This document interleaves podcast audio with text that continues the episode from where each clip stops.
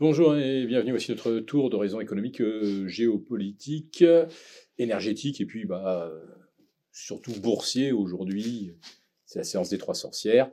Nous sommes donc le vendredi 16 février et pour comprendre comment tourne la planète finance, c'est sur l'inforruptible, nulle part ailleurs. Et euh, bah, cette chronique, euh, je vais la faire sur le thème du chiffre 29. Bah oui, nous sommes au mois de février, c'est une année bisextile, et euh, ce mois de février comptera donc 29 jours. Bon, je ne pense pas que cette information vous bouleverse, alors on va aller tout de suite euh, dans le vif du sujet. Euh, c'est surtout que là, les marchés ressemblent de plus en plus à ce qu'on a pu connaître en 1929. Oui, je sais, ah, Souvent, vous entendez dire qu'on atteint des niveaux de surachat qu'on n'avait pas connus depuis 20 ans, depuis 50 ans. Là, euh, si vous superposez euh, le parcours du S&P 500 depuis 6 mois avec celui de ce même S&P 500 de mars à septembre 2029, vous allez observer un taux de corrélation, je vous le donne en mille, de 94%. On peut même faire euh, exactement le même exercice avec Cisco et Nvidia sur les six derniers mois.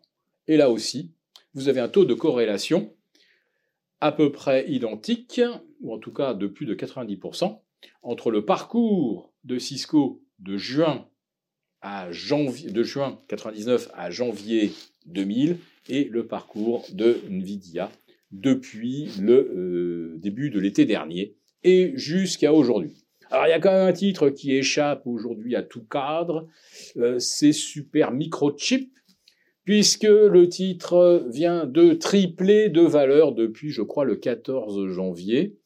Donc tripler de valeur euh, en, en 4 semaines, avec une valorisation qui atteint aujourd'hui 60 milliards, pour un chiffre d'affaires qui doit être à peu près du septième. Euh, donc, euh, micro, euh, super micro chips se paye déjà sept fois son chiffre d'affaires, ce qui paraît évidemment presque ridicule en regard de Nvidia qui se paye 30 fois son chiffre d'affaires. Je rappelle qu'en l'an 2000, aucune valeur .com alors, je ne parle pas des celles qui avaient un business model qui était du vaporware, hein, euh, qui était juste un business plan. Je vous parle des entreprises qui avaient du chiffre d'affaires, hein, qui existaient. Euh, aucune valeur ne s'est jamais payée 30 fois son chiffre d'affaires en l'an 2000. Même pas Nokia, même pas Cisco, aucune. Voilà, comme ça, c'est clair. En ce qui concerne euh, la série haussière qui se poursuit aujourd'hui, forcément, les trois sorcières, ça devait tirer les indices vers le haut, puisque la correction de mardi bah, pas ne s'est pas prolongée. Donc euh, si on n'amorçait pas de correction mardi, bah, on allait probablement avoir de nouveau des cours tirés à la hausse. Donc nous allons vers une 16e semaine de hausse consécutive. Je rappelle que 15 semaines de hausse, c'était déjà un record jamais vu depuis 52 ans. Donc là, je ne sais même pas jusqu'où il faut remonter dans l'histoire euh, de Wall Street et du S&P pour trouver 16, 16, semaines de hausse consécutive sans consolidation. Voilà. En tout cas, je vous le redis, euh, ça ressemble de plus en plus à 1929. Mais vous n'avez jamais eu autant de commentateurs euh, bullish et qui vous explique que le risque de correction est extrêmement faible puisque tous les indicateurs sont au taquet, ils sont dans le vert, dans le vert vif.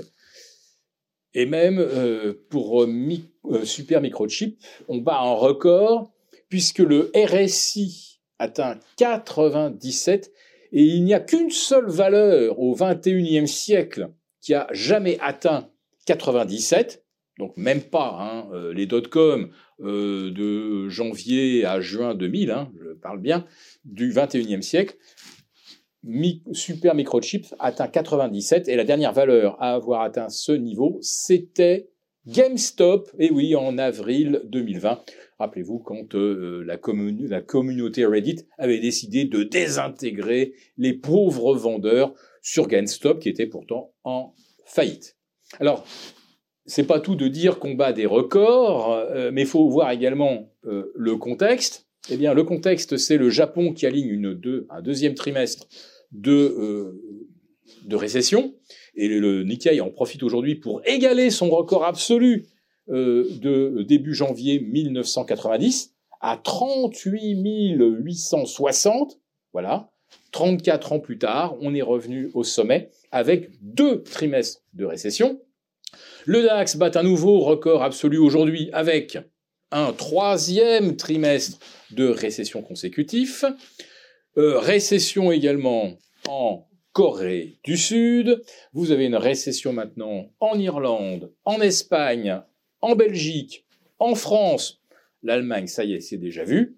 Et donc, puisque tous euh, les, pays, les principales locomotives sont en récession, les indices battent donc des records. Pourquoi? Eh Bien parce que à Wall Street, on joue euh, eh bien une croissance des, euh, de l'économie américaine, parce que c'est ce qui se passe toujours les années d'élections présidentielles. Ben oui, vous regardez effectivement, à part l'exemple de 2008, c'est vrai que le candidat sortant, ben, il essaie de booster par tous les moyens la croissance, l'emploi, etc., à coup de déficit. Et Biden, enfin l'administration Biden, vient de rajouter 1800 milliards de déficit qu'il faut refinancer aujourd'hui à 5,25%. Voilà. Donc, euh, ça va bien se passer. Euh, je vous laisse déguster cette séance des trois sorcières dans un contexte qui pourtant ressemble beaucoup, beaucoup, beaucoup à 1929.